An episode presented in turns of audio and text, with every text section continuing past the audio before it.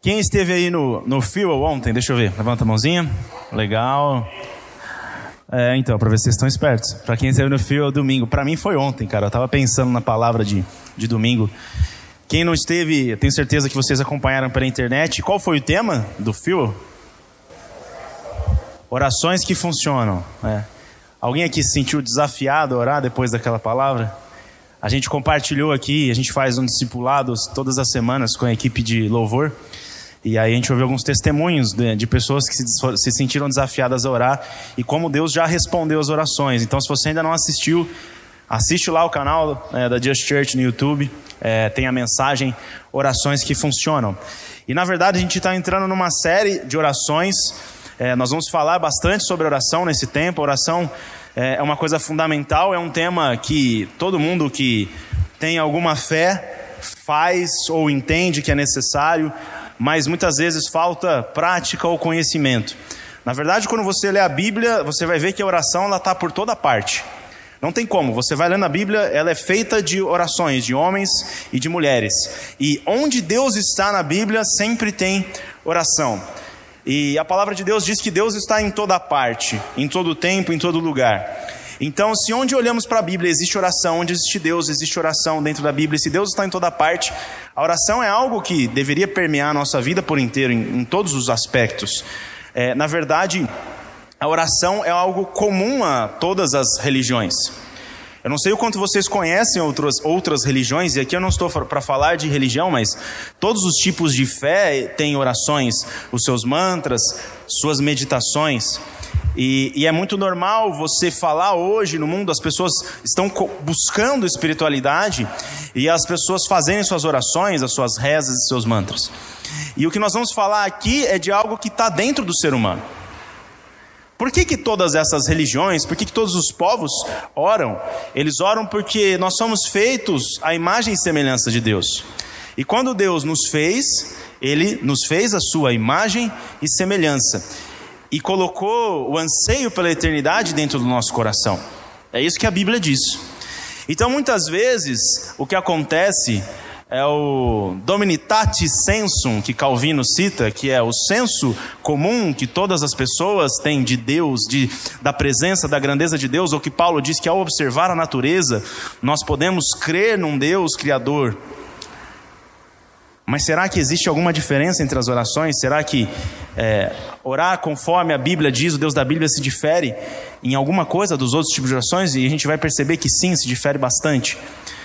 Se difere bastante porque, enquanto há quem diga que através da meditação a gente pode alcançar o maior nível de transcendência, onde nos tornamos é, basicamente deuses de nós mesmos, é, a olhar simplesmente para nós, é, a Bíblia não diz isso.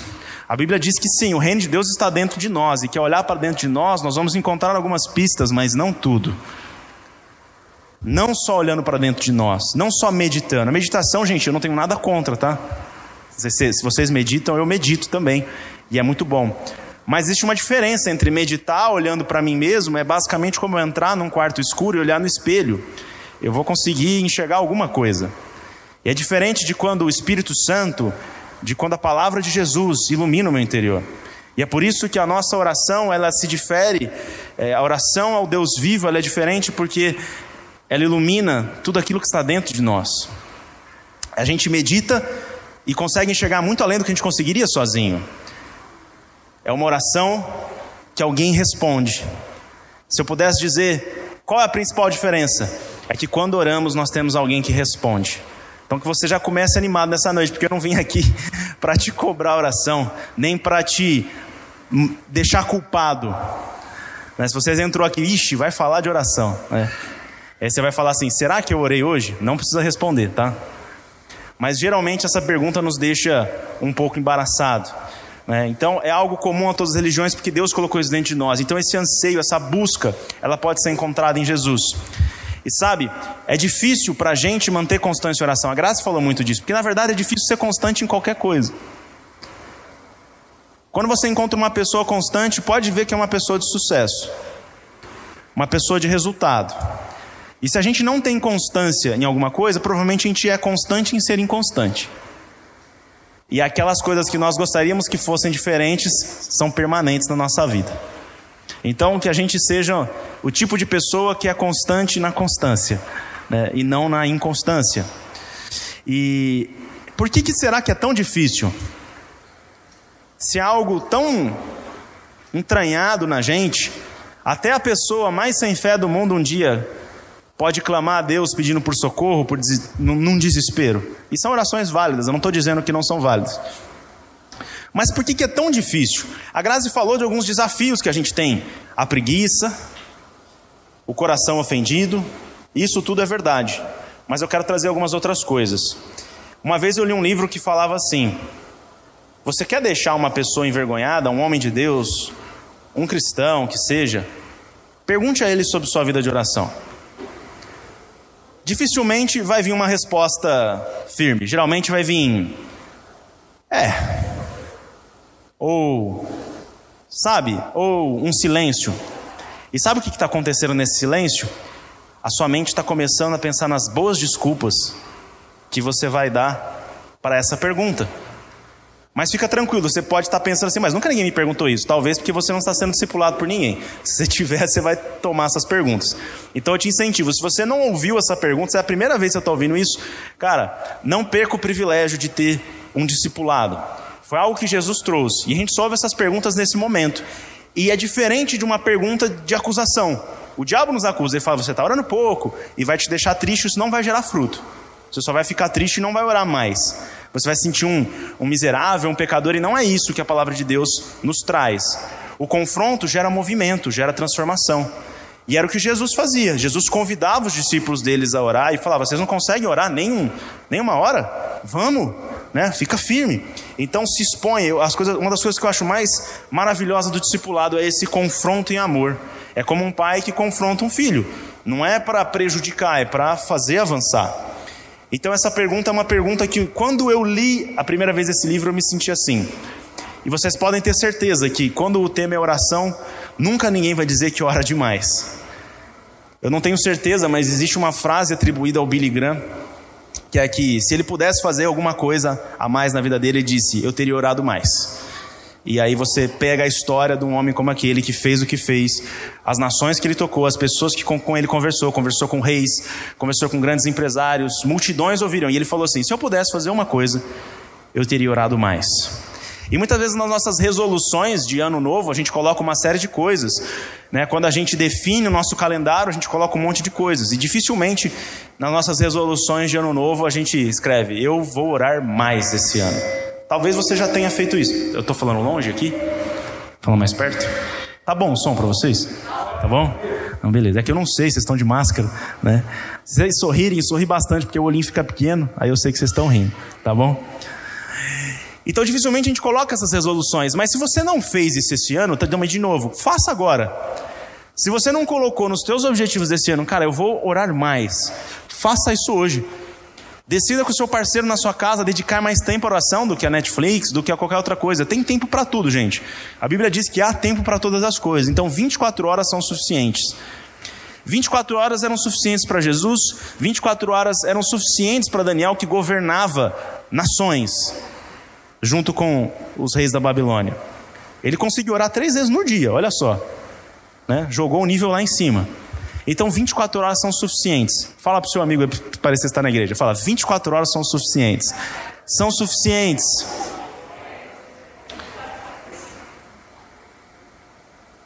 Então como é que a gente responderia essa pergunta? É, é porque sabe como é que é, né? O trabalho novo tá bombando. E aí o irmão, a irmã esquece que o trabalho novo foi uma resposta de uma oração que ele fez lá atrás. E de que Deus deu para que ele fosse abençoado e não para que ele ficasse mais distante. E a gente esquece dessas coisas. E a empresa, nossa, a empresa está pegando. E o cara esquece é, que talvez, se ele levantasse mais cedo, ele teria insights. Assim como numa grande batalha que Lutero ia ter diante de um tribunal, ele orou a noite inteira antes de chegar lá e vencer. Mas ele venceu enquanto ele orava. Porque quando a gente trabalha, a gente colhe do fruto do nosso trabalho. Mas quando a gente ora, a gente colhe do trabalho de Deus. Então é importante que a gente trabalhe. É importante que a gente trabalhe de verdade, trabalhe bastante. Trabalho é bênção. Através do trabalho a gente exerce governo na terra. A gente domina sobre os peixes, a gente domina sobre os recursos, recursos humanos, sobre tecnologia, sobre dinheiro. Isso é bom. Mas existe tempo para todas as coisas, e 24 horas são suficientes para que o trabalho não roube o seu tempo com Deus. Porque a bênção de Deus não traz. Não traz o que, gente? Não traz? Não acrescenta o que? A bênção de Deus. Não estou ouvindo. Ai, ai, ai. Me ajuda aí, Paulão. Dores. Então, tem gente que recebe a bênção que pediu e acaba sendo tragado pela bênção. Não é esse o propósito.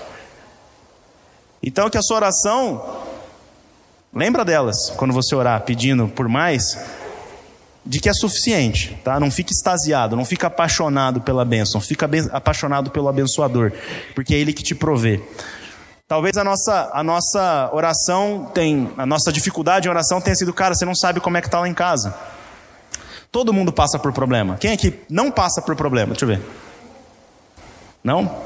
Se você não passasse por. Até Jesus passou por problema. Eu não sei, não sei o que você está fazendo aqui. Eu falei, vai embora que você vai arrumar problema aqui. Porque aqui está cheio de gente com problema. Todo mundo passa por problema, mas isso não é motivo para que a gente não tenha uma vida de disciplina. O meu desejo é que a nossa oração, a partir de hoje, seja constante, e aí quando você for discipulado por alguém, a sua resposta seja muito direta. Sabe, o meu sonho é ver uma igreja de pessoas que têm uma resposta clara para isso. Então, como é que tem sido sua vida de oração, Leonardo? Ele vai responder: gratificante, tem sido uma benção. É claro que eu gostaria de orar mais, mas tem sido uma benção. Como é que tem sido sua vida de oração, Thaís? Minha vida de oração tem sido maravilhosa, tem sido desafiador, tem sido edificante. Cara, ainda bem que você perguntou isso. Por que, Laura? Porque você não sabe o que o Espírito Santo me falou hoje de manhã. Será que a gente poderia dar esse tipo de resposta? Será que é possível que a gente dê esse tipo de resposta? Quem acredita que sim? Deixa eu ver. Amém? Quem se compromete a poder dar esse tipo de resposta? Eu me comprometo. Gente, é para mim isso aí, tá bom? Então, a oração, ela é vital. Fala assim, oração é vital. Pode parecer básico, mas tem coisas que a gente precisa comer todo dia, igual arroz e feijão para ser sustentado. Oração é vital, não é vitão, é vital, tá? Oração é vital. A oração não é um recurso apenas. Ela pode ser um recurso, mas não é apenas um recurso. Um dia, um escritor escreveu um poema. Ele disse que a oração é o sangue da alma. Uau, muito forte isso.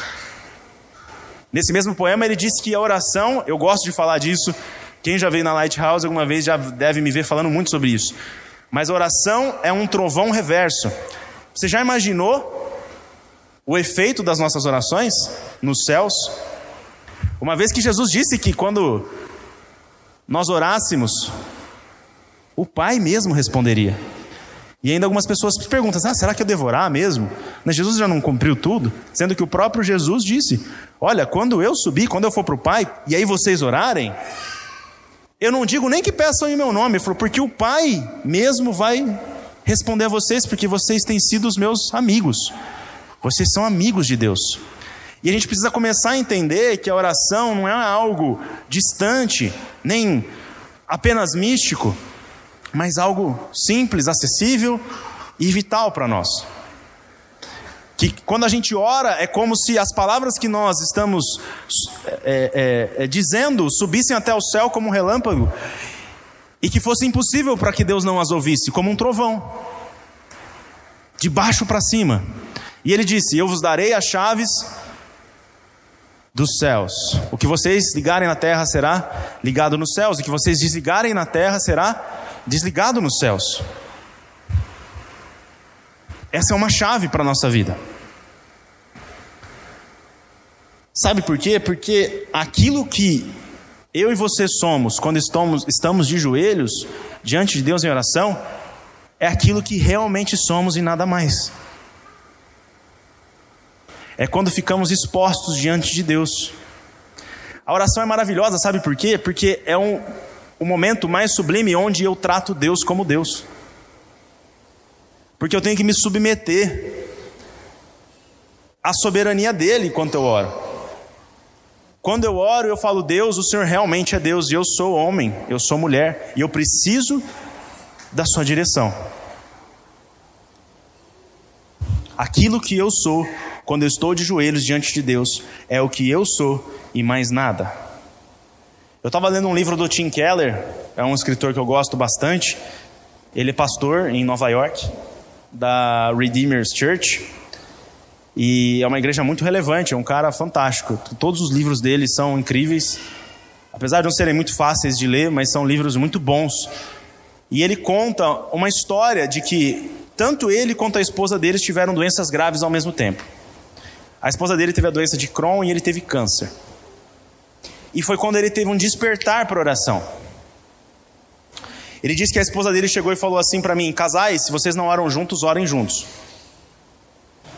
Ele falou assim: ela, ele disse que ela falou: Tim, nós precisamos orar juntos. Porque se nós não orarmos juntos, eu vou morrer. Se nós não orarmos juntos, eu não sei se você vai morrer, mas eu vou morrer. Então nós não podemos falhar nenhum dia das nossas vidas até que nós estejamos curados.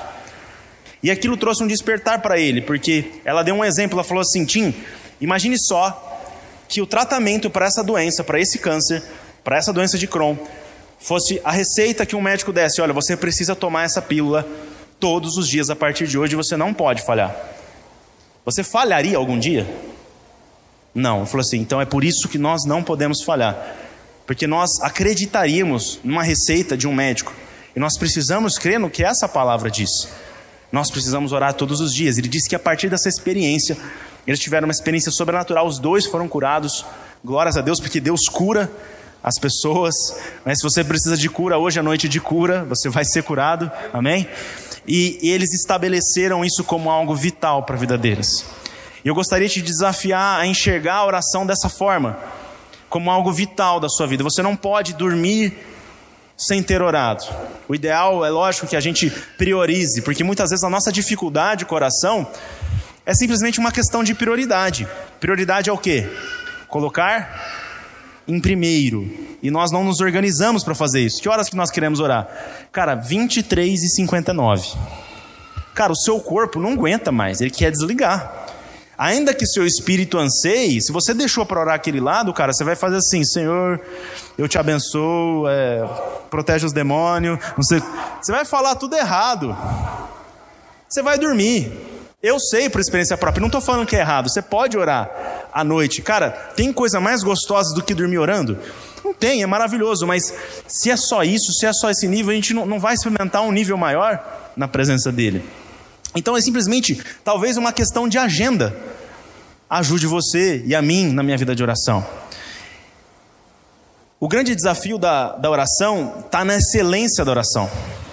Porque não existe nada que seja excelente que não tenha um desafio. Nada que vale a pena que não tenha um desafio.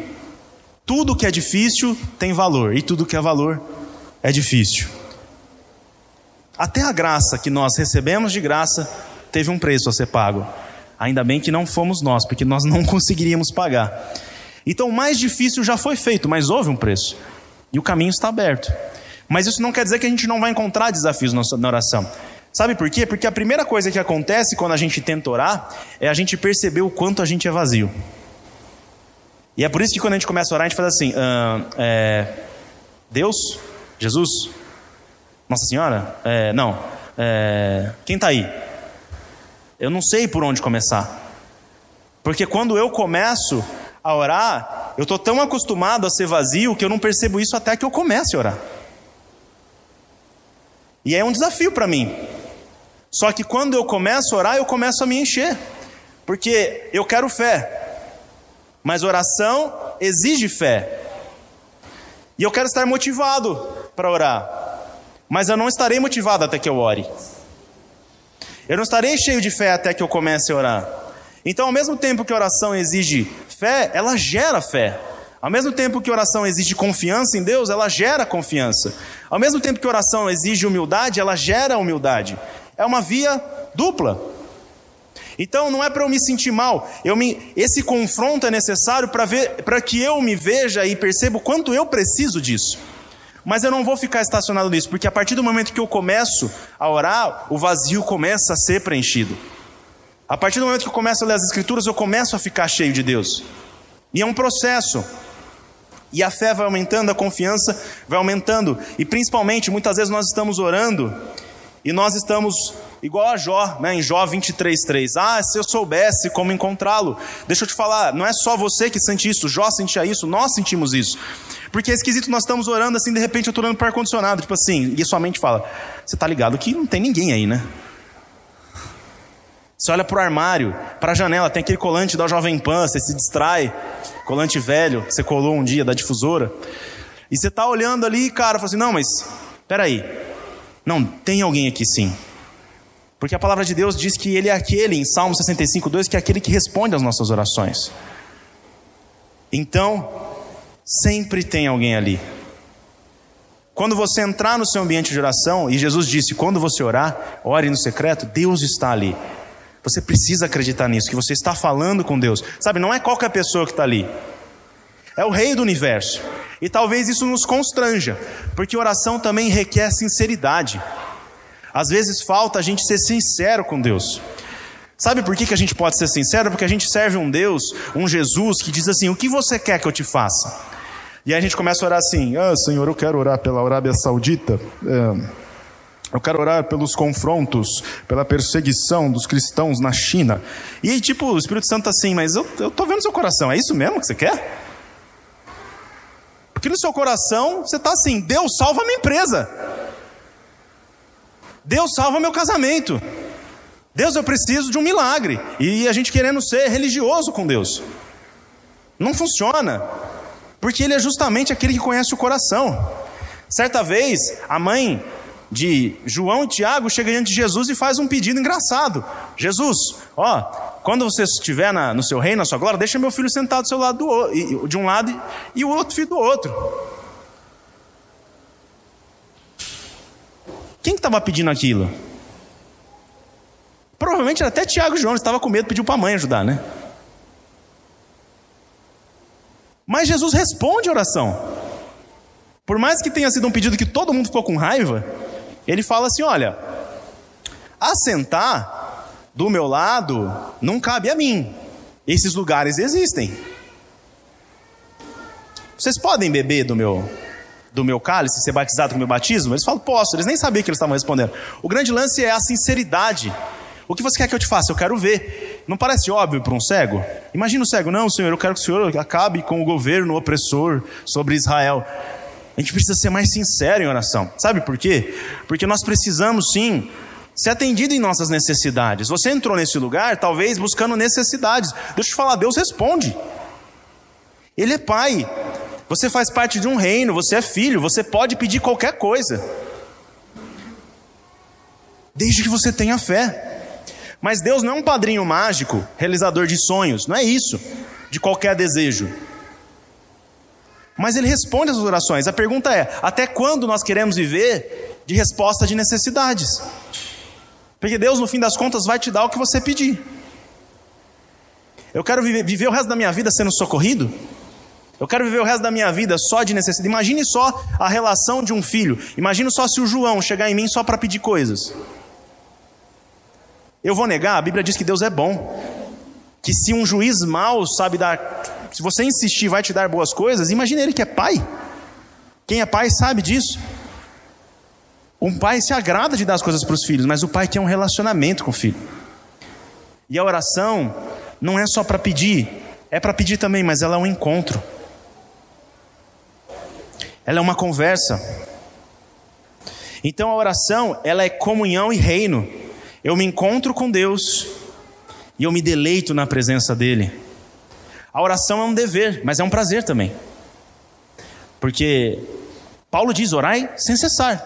Sim, é um dever, mas é um prazer, eu descanso na presença de Deus.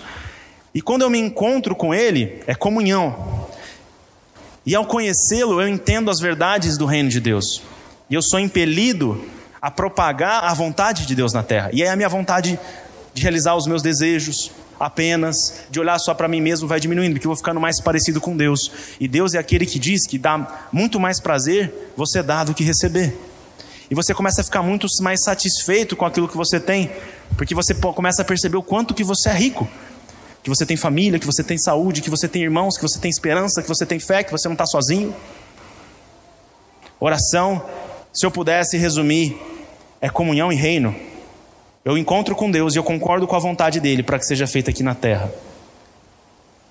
Não é despejar uma lista de pedidos, de desejos, apesar que ele responde a oração. Nós precisamos entender que as orações têm consequências. Fala isso, orações têm consequências.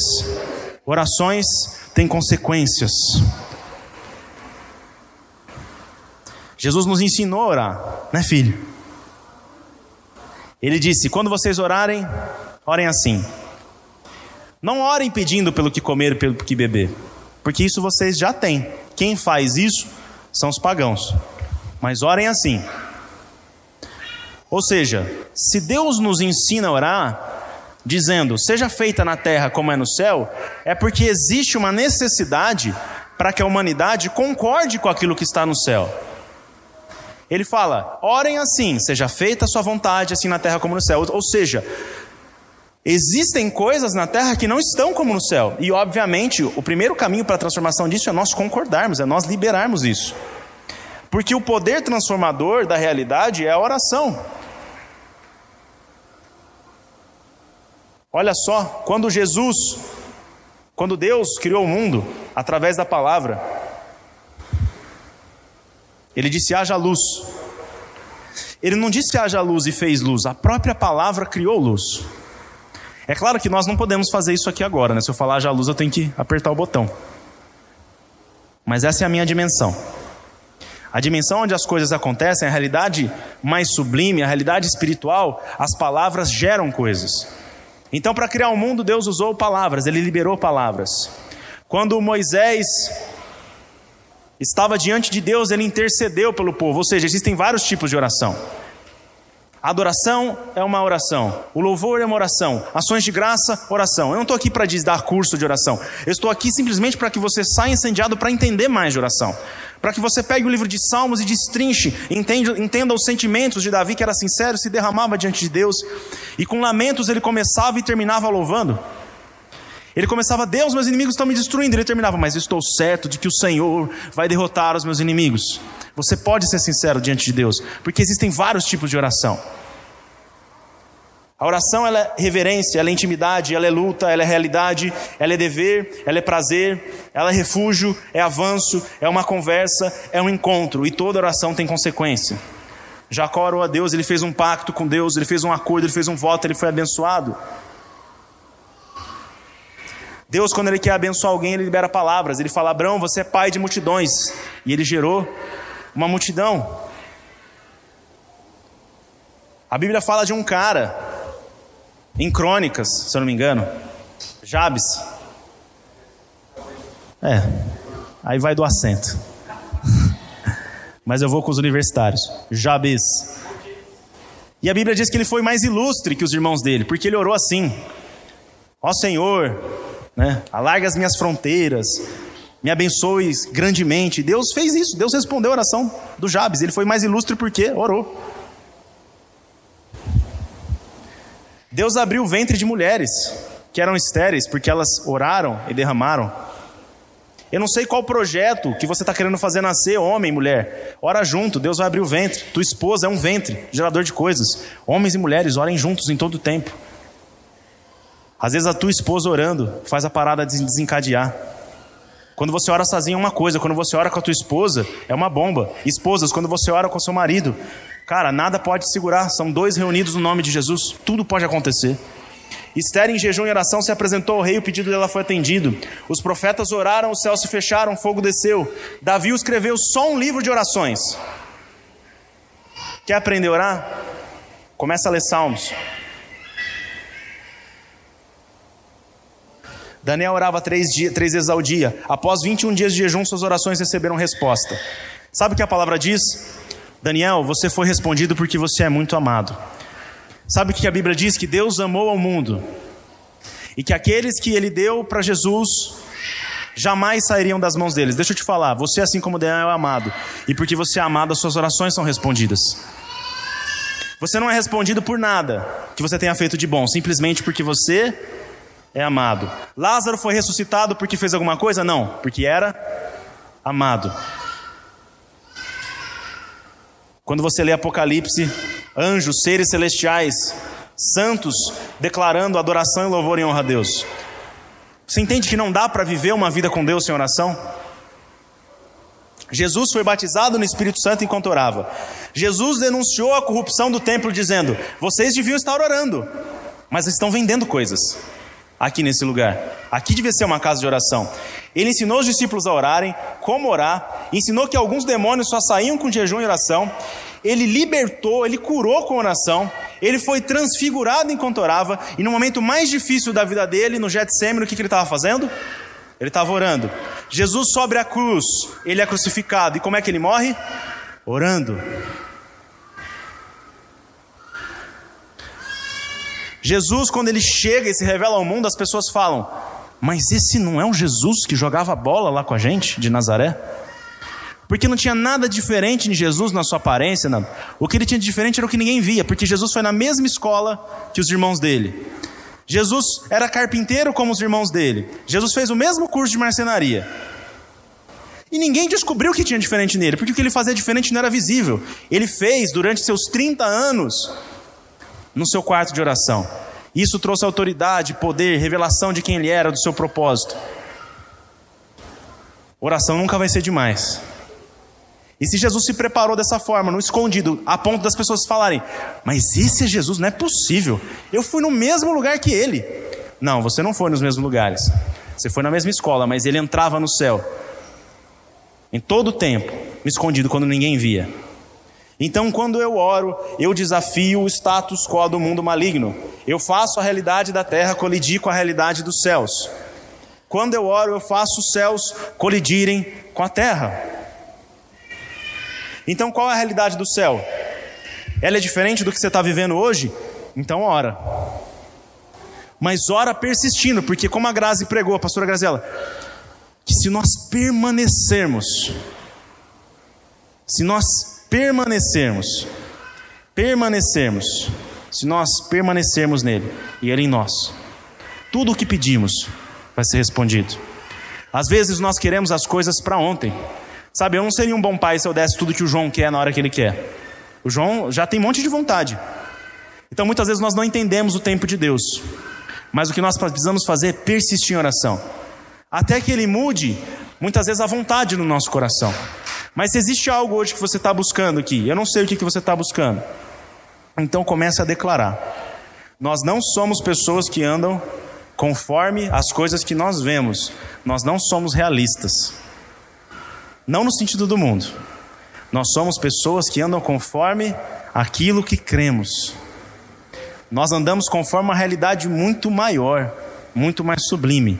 E nós somos as pessoas que creem que todas as orações têm consequências. Amém? Eu queria orar com vocês. Eu queria orar com vocês nessa noite para que seja despertado em nosso coração, para que nós recebamos um novo batismo do Espírito Santo, para que nós recebamos um novo fogo da parte de Deus. Amém? Então eu queria que você fechasse os seus olhos nessa hora para que você não se distraísse. Você não precisa fechar os seus olhos para orar, mas eu só não quero que você se distraia nesse momento. Thank you.